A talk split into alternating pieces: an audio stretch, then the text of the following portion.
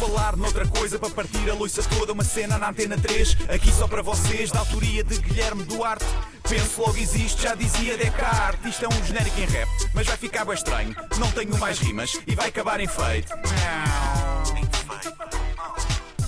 Ora bem, e hoje não temos cá connosco o Guilherme Duarte, mas temos sim a Sr. Alfredo, vítima de racismo, pelo que eh, me foi dado a perceber, não é verdade? É, é verdade, sim, senhora. Dona Fátima, é, verdade, é verdade. Uh, Sr. Alfredo, eh, eu começo por lhe perguntar: há quem diga que não existe racismo contra brancos, mas o senhor é, é muito branco, é bastante branco e diz ter sofrido muito racismo, é isso? É isso. é, fui discriminado por ser branco toda a minha vida. Eu nasci na linha de Sintra e, por exemplo, na escola preparatória na Damaia, eu era o único branco de uma turma de 30. E você nem imagina o que é que os meus colegas fizeram. Juntaram-se contra mim. Eu, eh, até me custa Calma, calma, recordar. calma. Até me custa. Mas, mas, mas espera lá, agrediram-no, assaltaram-no, eh, foi vítima de bullying. Não.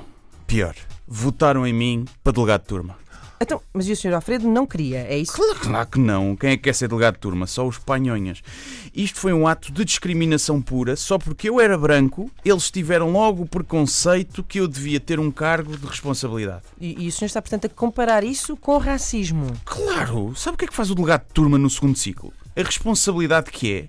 Eu tinha de carregar as bolas de basquetebol desde o balneário até ao campo. Basquetebol, ainda por cima. Era mesmo aqui o único branquelas que ia gostar de jogar basquete. Eu sofri imenso por ser diferente, especialmente nos balneários, mas eu nem, dessa parte eu nem quero falar. Hum. Mas e que outros exemplos de, de racismo é que o senhor foi, foi alvo? Ainda ontem, uma operação stop na Amadora, sou parado, mandaram-me seguir, logo a seguir. Mandaram-me seguir. Nem separei no balão, nem me revistaram o carro, nada. E eu bem vi indivíduos não caucasianos a serem revistados. E por não caucasianos, não estamos a falar aqui de chineses nem de índios Cherokee. Ah, mas o senhor acha que não ter sido revistado é racismo? Claro. Então parte do preconceito de que eu, sendo branco, não tenho capacidade para ser criminoso.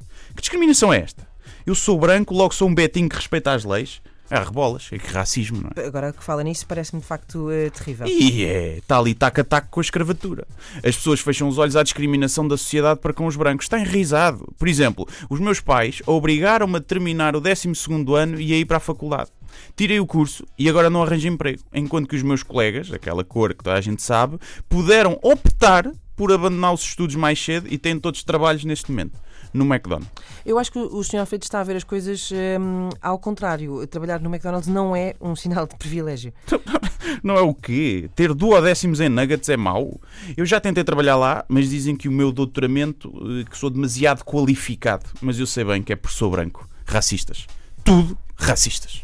Por falar noutra coisa para partir a loiça toda, uma cena na antena 3, aqui só para vocês, da autoria de Guilherme Duarte.